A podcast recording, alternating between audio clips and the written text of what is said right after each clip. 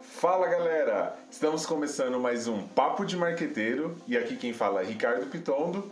E aí, Dani, qual é o tema que nós vamos falar hoje? Fala galera! Aqui quem fala é Daniela e hoje a gente vai trazer mais um episódio embasado em um livro que a gente gosta bastante. O livro que a gente escolheu para falar hoje é este aqui, ó. Storytelling de Adilson Xavier. Esse livro foi lançado em 2015 e ele é escrito pelo Adilson, que é um publicitário bem famoso no Brasil, certo, Rick? Certo, vamos falar um pouquinho aí dele, vamos colocar a ficha né, descritiva aí do autor. Vai ser um pouco menos informal, mas vamos lá. O Adilson Xavier, ele é publicitário, produtor, roteirista e diretor de cinema. E ainda é autor de um, de um livro que é best-seller, que é o Sobrevoando Babel, O Atirador de Ideias e do aclamado O Deus da Criação. E também produziu uma minissérie, Espinosa, que foi ao ar no canal GNT em 2015. É um cara bem é, conhecido e de forte presença aí na publicidade, né, Dani? Sim, o Adilson, ele é um cara muito conhecido no meio publicitário. Ele chegou a ser CEO da unidade brasileira da FCB, que é uma das maiores agências do mundo. Eu vou pegar uma cola aqui também dos prêmios que ele já recebeu. Em 93, ele foi considerado redator do ano pela Associação Brasileira de Propaganda. Em 2002, ele foi considerado o melhor profissional de criação do Brasil pelo jornal Meio Mensagem, que é um dos mais famosos de marketing e publicidade do Brasil. E em 2002, ele foi eleito publicitário do ano pela Associação Brasileira de Propaganda. Em 2004, ele também foi eleito o publicitário do ano, só que dessa vez pelo Prêmio Colunistas. Ele é um cara que coleciona títulos e premiações, ele já teve obras premiadas em Cannes e em Clios também. Então é uma autoridade para quando a gente fala de marketing e propaganda. Show, Dani. Então vamos pensar aí numa pergunta. O que a Apple, a Disney, a Coca-Cola, a Ford, as Havaianas e a Nike têm em comum? O que será que o autor fala que elas têm em comum, hein, Dani? Cara, é inquestionável que essas marcas são gigantes, influentes no mundo todo, mas todas elas têm uma característica em comum, que elas são excelentes contadoras de histórias. E é por isso que elas são algumas das marcas citadas dentro do livro. Sim, com certeza, são histórias memoráveis é difícil alguém que, se você ao falar a marca, igual eu te perguntei, a pessoa logo já não pensa num comercial ou num valor que a marca carrega, em alguma característica que fica muito intrínseco, né? Fica muito pegada, grudada na mente da pessoa. Não, com certeza. Atira a primeira pedra quem não lembra do urso polar e do Papai Noel quando fala de Coca-Cola. Ou quando a gente fala em Nike, quando você pensa em superação e você consegue, não é não? Ou Havaianas, que todo mundo usa, desde um famoso a uma pessoa que não é famosa. Por exemplo, todo comercial desse, toda a história envolve e todo mundo usa. Até outras marcas acabam recebendo o mesmo nome. Com certeza. Né? Na, no caso da, da Havaianas. Sim. E o, e o storytelling, se a gente pensar, é uma estratégia né, que engloba é, todo o plano de comunicação de uma empresa. Então, ele vai trazer a história como um grande, né, um, o, o, grande da comunicação, onde vai englobar várias coisas pequenas. Né? Na verdade, ele inverte. Né? Ele coloca a marca como uma narrativa, né? como uma história a ser contada. Sim, a marca acaba se tornando um personagem. né? A arte de contar histórias, ela prende muito a nossa atenção, porque a gente faz isso desde que a gente nasce, né? A gente já nasce, a gente começa a crescer, ali a gente é criança, a gente já começa a inventar histórias, a contar histórias, a pedir para ouvir histórias dos nossos pais. Então a história ela tá muito presente no nosso dia a dia desde que a gente se conhece por gente e até por isso que elas são tão fortes, elas são tão importantes para construir uma marca sólida. Retornando à questão do livro, nós vamos mostrar mais ou menos como é a estrutura do livro. Ele é dividido em três partes. Então na primeira parte ele vai fazer uma breve história da história. Então ele vai contar todos os pormenores aí no sentido não totalmente técnico do storytelling, mas o sentido conceitual. Então, a história da história, porque a história sempre existiu. Se a gente pensar o storytelling, ele é comum à atividade humana, né, Dani? Exatamente. O storytelling, ele tá presente na nossa vida desde que a gente se conhece por gente, já tinha comentado isso. E esse termo, ele acabou ganhando muita força aqui no, no período, né, depois, pós 2010, mas é uma coisa que existe desde os primórdios, desde muito antigamente. Ele traz aqui vários exemplos, né, da Torre de Babel, de histórias mitológicas, de coisas muito antigas que já existia o storytelling. Aí a gente vai para a parte 2, né? Como eu tinha falado, ele é dividido em três partes, onde ele vai fazer análise das marcas. Então ele chama de marcas que contam. Ele faz uma análise conceitual e prática de como as marcas utilizam o storytelling para contar a sua própria história. Essa parte 2 é bem interessante porque ele traz vários cases e estuda várias marcas, como elas aplicam o storytelling e como que a gente pode aprender com elas a trabalhar melhor dentro do storytelling. E por fim, a parte 3, que é histórias que não acabam mais. Então ele vai trazer aí mais alguns conceitos como transmídia, como gamificação, como histórias cruzadas, onde as marcas podem fazer a história dela encontrar com outras histórias que estão acontecendo. Então esse 3 aí ele alonga um pouco mais a questão do storytelling, não só para a marca contar sua própria história, mas para que ela possa fazer a integração com o meio que ela está vivendo. Então são histórias que não acabam mais. Show. Acho que um ponto muito legal de salientar é que esse livro ele é muito fácil de ler, né? Ele não é um livro técnico, ele não vai te ensinar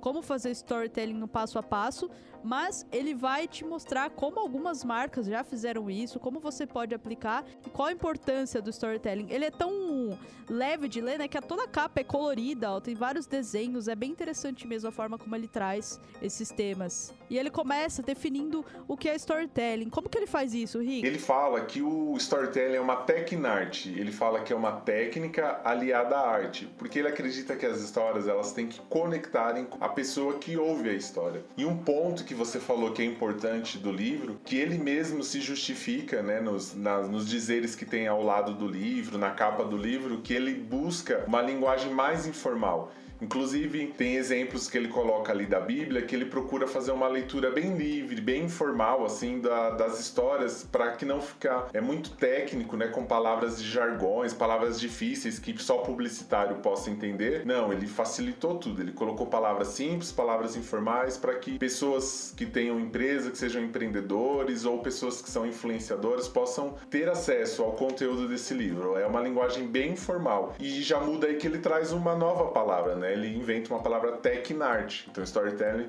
é técnica aliada à arte. E como a Dani já citou anteriormente, ele traz aí pra gente que o storytelling voltou à tona, né? É, com o boom do mundo digital, com essa evolução das redes sociais, onde, como a gente já disse em outros episódios, mas isso vai ser sempre recorrente quando a gente falar de marketing digital. O mundo digital, ele redemocratizou o espaço de fala das pessoas. Então ele fala que hoje todo mundo é um criador de conteúdo, né? Saiu das grandes mídias. Então todas as marcas precisam se conectar ao público de forma geral, porque hoje você tem diversos meios de falar com o público, né? Não é mais só quando a pessoa visitava fisicamente a sua loja, ou sua empresa, ou os revendedores, distribuidores, que eram os pontos de contatos que as empresas tinham, ou através da TV. Hoje você tem mais pontos de contatos e a sua história ela é contada em todos esses pontos. É uma narrativa completa. Show. Inclusive, uma coisa que a gente vem debatendo bastante nos episódios é a questão da atenção, né?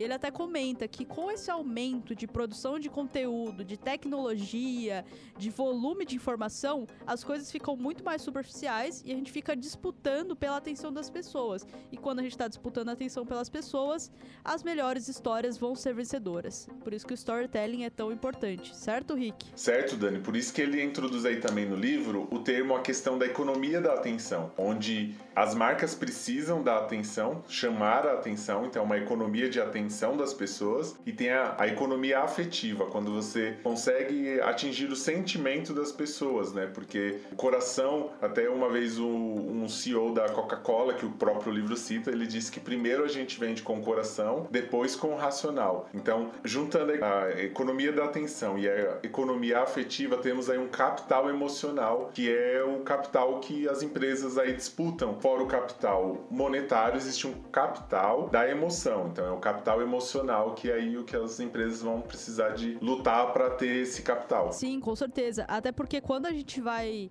para um outro tema, né, que é muito tratado em Rápida Devagar do Daniel Kahneman, que é a questão da tomada de decisão, ele até cita, né, que a gente tem dois tipos de tomada de decisão, sistema 1 e o sistema 2, e aí ele trata do nosso sistema racional e do nosso sistema emocional. E a maior parte das nossas decisões acabam sendo tomadas pelo emocional. Por isso que é tão importante a gente contar histórias e a gente gera aquela afetividade que é o que a gente trouxe aqui, né? Sobre Coca-Cola, Havaianas, são marcas em que a gente se conecta com elas. Verdade, tem que gerar uma conexão aí. E a sua conexão, né, a sua história, ela tem que ter a, a, verdade interna ali dentro dela, né? Porque não adianta nada você criar uma história onde a própria história não, não é verdadeira, não passa uma verdade. Você não vai mudar é, às vezes a realidade, mas dentro da história tem que ter verdade, né, Dani? Essa questão da conexão é muito forte também com a questão da verdade. Sim. Vou trazer uma citação do livro que eu achei bem interessante aqui, ó. Ele fala assim: verdade. Esse é o grande tesouro a ser extraído de toda a história, principalmente as ficcionais. Uma boa história tem que ser verdadeira, até mesmo quando totalmente inventada. Ou seja, a gente precisa criar aquela conexão, mas aquela história ela tem que ser coerente, ela tem que ter congruência. Ele até traz aqui exemplos de super-herói, exemplos de grandes personagens. Ele fala: tudo bem uma vassoura voadora dentro daquele contexto, porque aquilo já foi inserido, né? Você já, já, já virou um consenso que podem existir vassouras voadoras. Agora, se você coloca uma vassoura voadora no meio do Matrix, aquilo não vai ser realista. Então você tem que tomar muito cuidado com a verdade para você ser coerente. Porque a história, para você conseguir gerar uma conexão forte, você precisa ser coerente. Isso, com certeza. Tem que ter uma coerência ali que vai conduzir toda a narrativa da sua marca, né? Porque tem, temos que lembrar que é, a história é uma narrativa. Então você usou até a história do herói. É só você acompanhar aí as histórias que você cresceu assistindo, que você cresceu vendo. Tem que ter uma, uma narrativa que tenha um contexto, né? E que ela, dentro daquele contexto, daquele lugar onde se passa a história, tem que ser verdadeira. Não dá para você mudar no meio da história, porque vai assustar quem tá assistindo. É lógico que a gente tá indo aí para uma história mais de ficção, mas muitas vezes essa história pode trazer isso para sua marca, né? Se você puder trabalhar a ficção para sua marca, mas sendo que aqueles valores que aquela ficção, que aquele herói, que aquela que aquele personagem, os valores que ele carrega é o mesmo da sua marca. Então, o que você está trazendo ali é o sentimento dos valores daquele herói. Então, se é o mesmo que a sua marca propaga, tá certo, porque na verdade os valores que estão sendo transmitidos não exatamente o que o herói faz, né? faz, se ele voa, se ele tem poderes com martelo, se ele tem poderes de, de, de raio no olho, não importa tanto essa questão do que você inventa como ficção, como uma história que vai dar poder. Se os valores do herói bater com os valores da marca, tá certo, o, público entende isso, né? Ele vê que isso é verdade. Boa, e você falou bastante de personagem, de valores. Uma coisa interessante que ele traz no livro, mas que ele não aprofunda muito, é a questão dos arquétipos, porque ele diz que cada personagem, geralmente, ele tem um papel ali, né? Ele cumpre um arquétipo dentro da história, e aí ele fala, ele traz aqui alguns arquétipos e ele divide eles em quatro grupos que são de, subdivididos de acordo com os valores principais daquele personagem. Então ele traz os grupos que são independência e autorrealização, onde você tem os arquétipos do inocente, do sábio e do explorador. Aí ele tem o próximo grupo, que é o que foca em pertencimento e aquela sensação de grupo, de comunidade. Tem o cara comum, o amante e o bobo da corte. Tem o terceiro grupo, que é o grupo da maestria e do risco, que temos o herói, né, o clássico arquétipo do herói, o fora da lei e o mago, e por fim, ele traz o último grupo, que é o grupo de estabilidade e controle, que seria o governante, o prestativo e o criador. Boa, e a gente estava falando aí do prestativo, tem uma empresa aí que usou um exemplo muito bom do storytelling na sua prática de serviço, né? Na prática ali de atendimento, não só na publicidade. A empresa GE, né, Dani? Conta aí um pouquinho dessa história aí. Sim, dentro da apresentação de cada arquétipo, ele coloca aqui, né, algumas empresas. Ele até cita que isso não necessariamente é um posicionamento claro e divulgado pela empresa, mas ele fala que ele identifica a GE dentro do arquétipo do prestativo, que é aquele que se preocupa com, com os seus consumidores, se preocupa em ter um cuidado, né? E eu lembrei de um case que a gente teve da GE, que foi o desenvolvimento de uma experiência totalmente imersiva na questão da, dos exames de ressonância magnética. Foi um case que foi muito estudado em diversas universidades. Eu, inclusive, tive contato com ele dentro da SPM. Mas teve um designer da GE que ele fez uma experiência para as crianças porque eles tinham um problema muito sério com as crianças que precisavam fazer exame de ressonância magnética. Muitas delas, elas ficavam estressadas, então elas precisavam ser sedadas. É, era muito estressante, isso demandava muitas pessoas e demandava um perigo muito maior, né? Porque para que, que você vai sedar uma criança para fazer um exame que não precisaria ser sedado, né? E aí ele falou: como que eu vou resolver esse problema? E eles aplicaram o storytelling não somente para publicidade, que é o enfoque maior desse livro, mas na vida real. Então eles criaram um ambiente totalmente imersivo. A gente vai colocar umas imagens aqui para vocês verem, mas eles contam uma história como se a criança ela fosse acampar, ela fosse viajar com os piratas, se ela fosse viajar no fundo do mar, e eles conseguiram reduzir de 80% das crianças que faziam esse exame serem sedadas para apenas 10%. Você vê o poder da, da, das histórias e da imersão dentro delas. Né? Nossa, show esse exemplo. Você falando aí, eu fiquei pensando aqui, eu nunca fiz o exame de ressonância magnética, mas todo mundo que faz comenta, e as, a maioria das pessoas que eu conversei eram adultos, eles comentam que é muito estranho mesmo, é uma sensação angustiante, é uma sensação é, ruim você entrar lá dentro com aquela máquina fazendo um barulho bem alto. Imagine essa experiência para criança. Você que está assistindo ou ouvindo o nosso podcast agora, você já passou por essa experiência? Você compartilha desse sentimento do fazer exame de ressonância? E aí o que você acha também? Também, né, da ideia da, da GE para as crianças, que uma redução de 80 para 10 é um número muito bom, né, de resultado do storytelling. Sim, inclusive para você ver o sucesso que teve isso, esse case da GE é de 2012, mas no ano passado, até por isso que esse case veio muito à tona no Brasil, o Hospital das Clínicas é, reproduziu essa mesma experiência e eles tiveram um resultado muito bom e uma repercussão muito grande na mídia.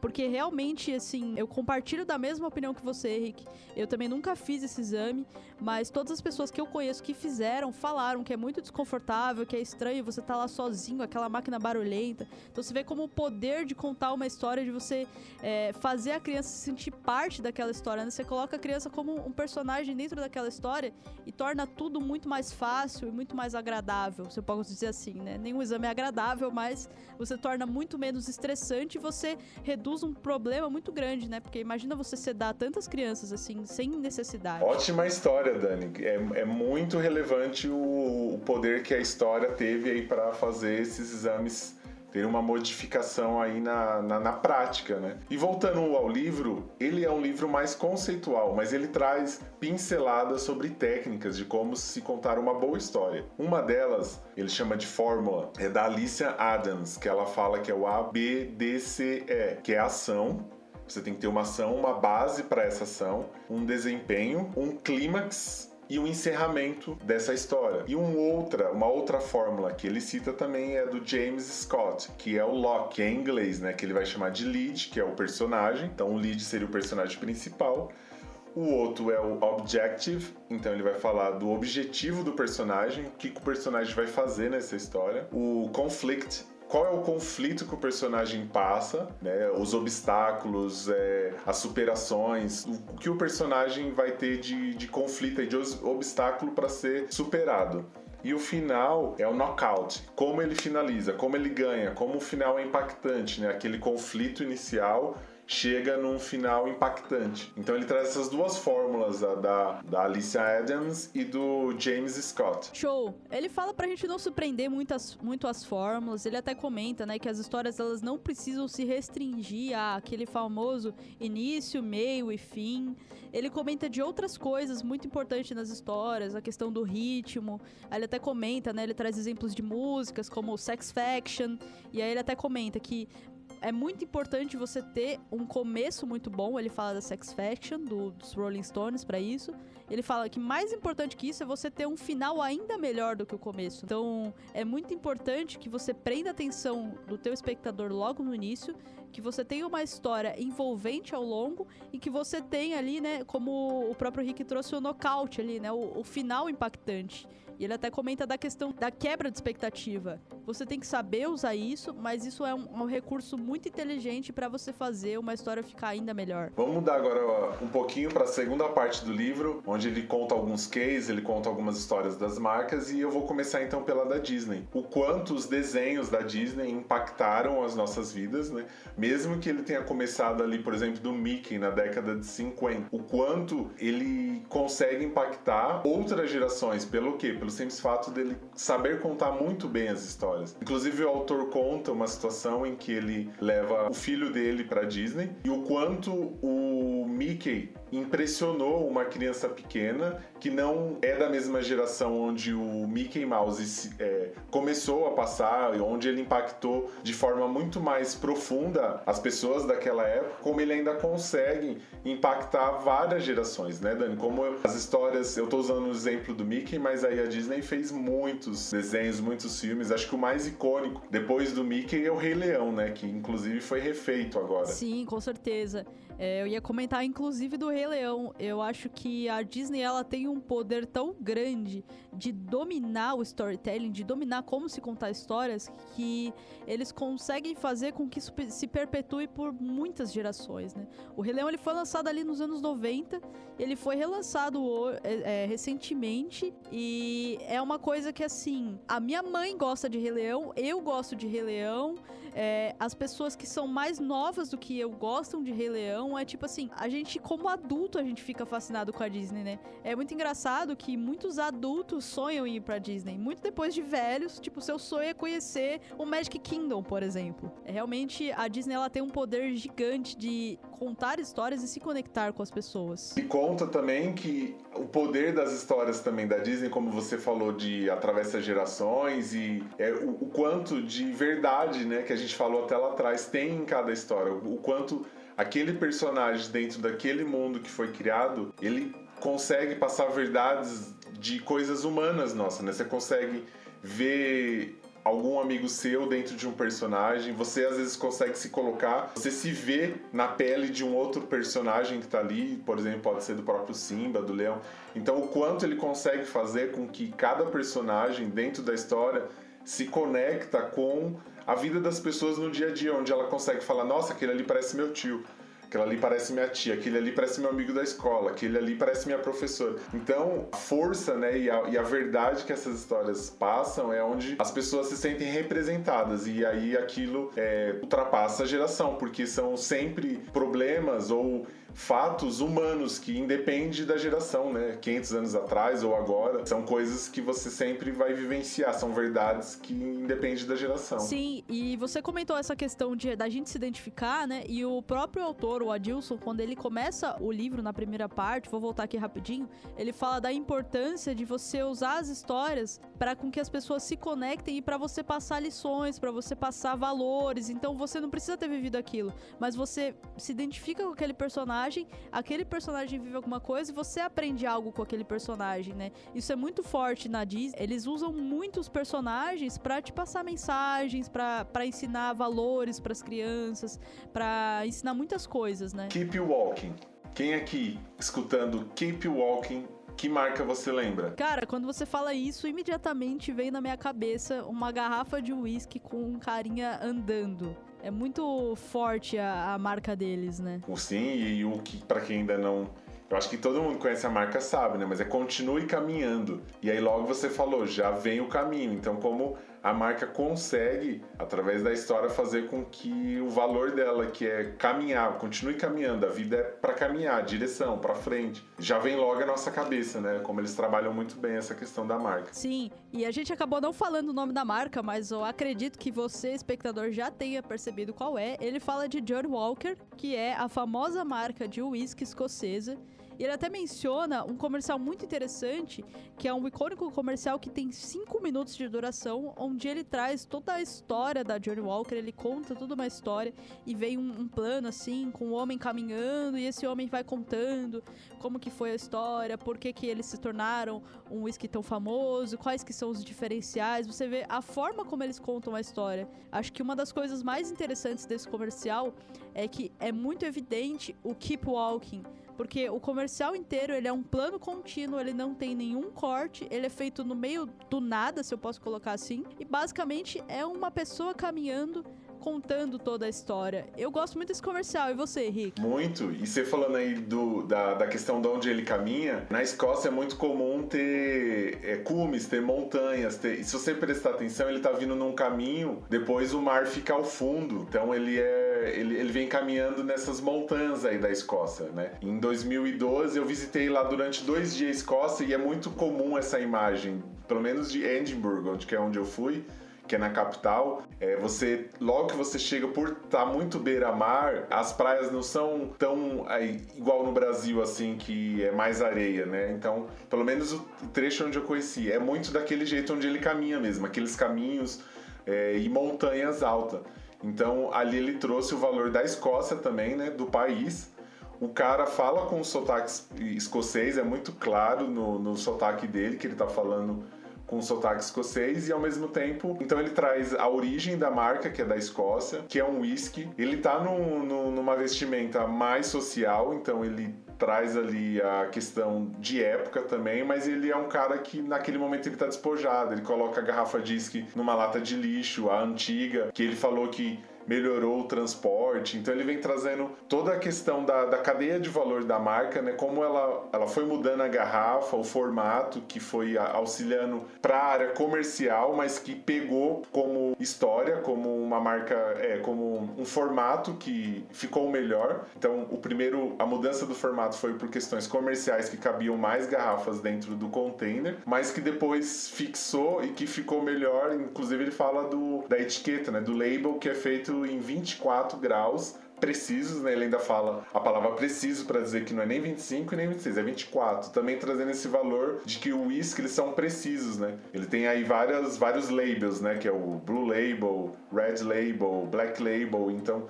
cada label é preciso. Então ele trouxe a precisão do ângulo que é o label em inglês, que é a etiqueta foi colada, com os labels que são as marcas do whisky, trazendo que cada um é precisamente feito e tem o seu sabor e sua, sua tradição mantida. Sim, você falou das garrafas, né? Ele comenta, além dessa questão do transporte, ele comenta das garrafas quadradas, né?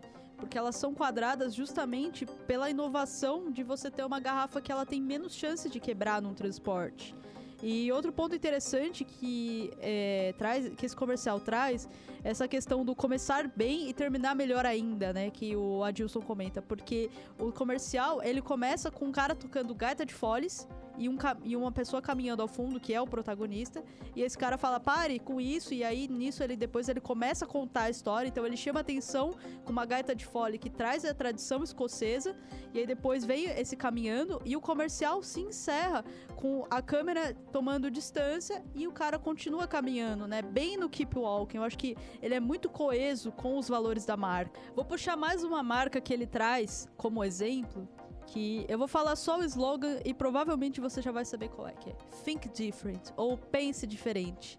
Quem vem à sua cabeça quando a gente ouve Na hora, o cara que trouxe o iPhone, que revolucionou a forma com que a gente se comunica com um aparelho super portátil e que acabou, não tem mais como você voltar atrás depois desse aparelho que revolucionou o jeito que a gente se comunica, o iPhone. Então, é a Apple. Tô certo? Sim, com certeza. Acho que a Apple não deixa dúvidas. Ela é uma empresa que faz, de fato, a gente pensar diferente. Ela sempre foi muito provocativa, ela sempre fez ela faz questão de ter a inovação ali, de pensar diferente, de pensar fora da caixa. É, foi a empresa que revolucionou, que trouxe o iPhone, que depois revolucionou o mercado da música com o iPod, com o iTunes. E eles têm um comercial icônico que foi lançado em 1984, que é considerado o melhor comercial da história. Não é mesmo, Rick? Sim, inclusive ele é baseado e inspirado no livro do George Orwell, que é o Big Brother, o Grande Irmão, onde quem ainda não leu, vou só dar uma pincelada pro pessoal saber, mas ele conta a história de um cara comum que começa a questionar sobre o sistema e o sistema da época ele era todo monitorado. Então toda a casa tinha uma câmera que sabia tudo o que você fazia. Na televisão tinha uma câmera. Em 1974, George Orwell acredita que o mundo ia ser monitorado e que as pessoas iam perder suas liberdades. E aí, se você pensar nessa história, nesse valor de que alguém muito grande, que na época do livro era o governo e junto com empresas, né, eles tinham esse poder de monitorar o cidadão. A Apple traz esse valor de grande, de alguém que domina, para mostrar que ela ia romper né, que na época tinha aí outras marcas muito fortes, dominavam o mercado de computador, né? Então ela traz o Macintosh, onde ela ia romper o padrão atual dali da sociedade naquela época. Então ele traz o valor do livro, que era alguém que tinha muito poder, que fazia o domínio das pessoas, para dizer que a Apple ia romper esse domínio. Então ela traz o valor do livro, né, para dentro do comercial que, como a Dani disse, foi icônico, aí trouxe é, para a época, foi muito libertador também, trouxe muitas ideias que também era importante para a época, que foi muito bacana. Sim, eu acho que esse comercial ele é muito genial na forma como ele passa essa mensagem, porque entra uma atleta dentro de um auditório onde tem várias pessoas meio que hipnotizadas com aquela tela, com aquele filme, e ela joga um objeto, uma espécie de machado, não sei, e aí ele termina com a seguinte frase: Em janeiro de 1984, a Apple Computers lançará o Macintosh, e você verá porque 1984 não será como 1984. Ele se referindo ao livro, né? Muito interessante como eles fazem, muito interessante como eles são provocadores e como eles fazem a gente pensar diferente, agir diferente, né? Pensar fora da caixa. Isso mesmo, Dani. Como é interessante como esse pensamento de fora da caixa permeou toda a questão da gestão da empresa e da narrativa com que se construía para o público, né? Então, até o autor ele coloca aqui uma alusão de deixando de ser Davi, fugindo de ser Golias, com o pensamento de que a Apple não era mais o pequeno, o Davi, o desafiador, né, que teria que se empoderar e também ela não queria ser o Golias, que é o vilão, aquele o grande irmão que ela fez alusão lá no comercial de 1984. E aí ele fala aí que o Think Different é, é, é quando surge, né, em 2007, aí quando surge esse esse slogan para que ela renovasse. Ela era grande agora, mas ela não poderia ser como os outros grandes, como os grandes que, para a história, na visão dela, acabava se tornando vilão, se tornava aquele que oprimia as pequenas, né, as pequenas empresas que estavam surgindo da mesma, é, da mesma área, do mesmo lugar onde foi crescido, no caso ali a tecnologia, mesmo mercado. Bom, essas foram algumas empresas que ele traz, tem outros cases, mas a gente não vai ficar se aprofundando aqui, não faz sentido. E ele termina então, né, com a terceira parte, como o Rick já comentou, que é uma parte onde ele traz um pouco sobre transmídia, que é um conceito muito disseminado pelo A.R. Jenkins. E ele também fala da gamificação, que hoje está super em alta, né? E aí, por fim, ele traz algumas dicas finais, é isso, Rick? Isso, ele traz um capítulo que ele chama de próximos capítulos, onde ele vai trazer 10 dicas para você poder aplicar o storytelling na sua empresa, ou você como marca, você como influencer, empresa, pessoa, de forma geral, para você criar uma narrativa. Não é, não é uma fórmula que vai fazer com que você crie histórias mais potentes, não é alguma coisa que vai te dar dicas sobre é, como criar o melhor vilão ou criar o melhor herói, não é isso. Mas são coisas que podem te ajudar a você é, criar melhor a narrativa. Então, a primeira ele fala de conhece-te a ti mesmo. Falando que isso pode ser muito óbvio, mas que isso é fundamental, saber a história da sua empresa, se conhecer, saber falar primeiro e reconhecer o que é sua empresa. Encontre um conflito, como a gente já falou naquele outra fórmulas que ele cita, né, de dois autores diferentes, mas é importante você saber que conflito a sua empresa vai entrar e como ela vai lidar com esses conflitos. Né? Conflitos a gente pode aí pensar numa palavra mais ampla e ele descreve isso daí. Três, busque reforços. Ele fala da importância de você se aliar a outras pessoas para te ajudar a criar narrativa. 4. Escolha um consumidor padrão como seu narrador. 5. Avalie seus recursos. É muito importante você saber até onde você vai chegar. 6. Modelada a história central, zele para que todos os movimentos de sua marca sejam compatíveis com a narrativa que você propôs. 7. Procure histórias irmãs alice a elas. Então é muito importante, ele vai falar com mais detalhes, mas os movimentos que existem de histórias no momento você está sempre sabendo ao qual você pode se aliar. 8. Ofereça ao público a oportunidade de vivenciar sua história. Faça com que seu público possa viver a história junto com você. 9. Respeite os fatos. Dê asas à ficção, mas não tente inventar a realidade. Esse ponto aí nós já reforçamos para vocês. E última 10, prepare-se, porque não é fácil, mas dá para fazer o caminho. E Dani, o que, que você tem aí dessas 10 aí que você consegue pensar alguma coisa, trazer para o marketing? O que, que você acha? Cara, ouvindo você aqui, eu fiquei pensando o quanto isso se assemelha a um, um processo de estruturação, né? De um funil de vendas, de um um vídeo de, de vendas, quando a gente fala muito de copywriting, de escrita persuasiva, o quanto o storytelling ele ajuda a gente a criar isso, né? Porque você precisa ter muito claro ali quem é você, qual que é o teu produto, o que, que ele faz, você ter, precisa ter muito bem a, alinhado isso, depois você precisa conhecer muito bem qual que é a sua persona, qual que é a dor que aquilo resolve, você tem que ter um conflito, você tem que ter o um personagem ali, né, a persona. Depois disso você tem que desenvolver, você tem que trazer o teu produto, você tem que fazer uma oferta oferta. Você tem a questão das provas sociais, que para mim se, se, assemelha muito a essa questão das histórias vizinhas. Porque, tipo, ah, tem uma pessoa que resolveu isso da mesma forma. Como que eu posso resolver isso dessa forma também? Então, acho que não longe de fazer uma correlação, acho que não tem correlação nenhuma, mas você vê que como os processos acabam um influenciando o outro, né? Então para mim ficou muito quando conforme você foi falando, eu fui fazendo esses links na minha cabeça de nossa, isso é muito parecido. É engraçado como às vezes são temas totalmente diferentes e a nossa cabeça acaba linkando. Por isso que a história ela é tão presente na nossa Boa, com certeza. Fazer esses links, nessas semelhanças é muito importante. Foi como a gente falou ali no Rei Leão. Que muitos dos personagens se assemelham às pessoas que você conhece, seus amigos, seus parentes, alguns personagens a você mesmo. Então a gente faz essa relação e a gente pode transportar também a relação aí de como mais ou menos a estrutura, estrutura de contar a história é a estrutura que a empresa usa para fazer a venda, para organizar o seu modo de operar ali para fazer a venda do produto, do serviço. Então, meio que o marketing ele está se construindo Talvez a única coisa que a história ela vai precisar de envolver é, todo esse processo que nem você falou de venda, se você pensar num storytelling baseado nisso, é você saber criar uma narrativa em volta de, de histórias que dão base para o seu processo ou para o seu produto, né? Para aquilo que você vende. Sim, como eu disse, não é uma questão de correlação, longe disso, porque uma coisa não necessariamente tem a ver com a outra, mas eu acho que você conhecer sobre as várias coisas te dá uma bagagem muito maior para trabalhar as diversas ferramentas que a gente tem, né? Então, você conhecer de storytelling, você conhecer de contar histórias, porque o próprio livro fala, né? A marca ela acaba sendo um personagem. Então, quando você incorpora aquele personagem, fica muito mais fácil você contar a tua história.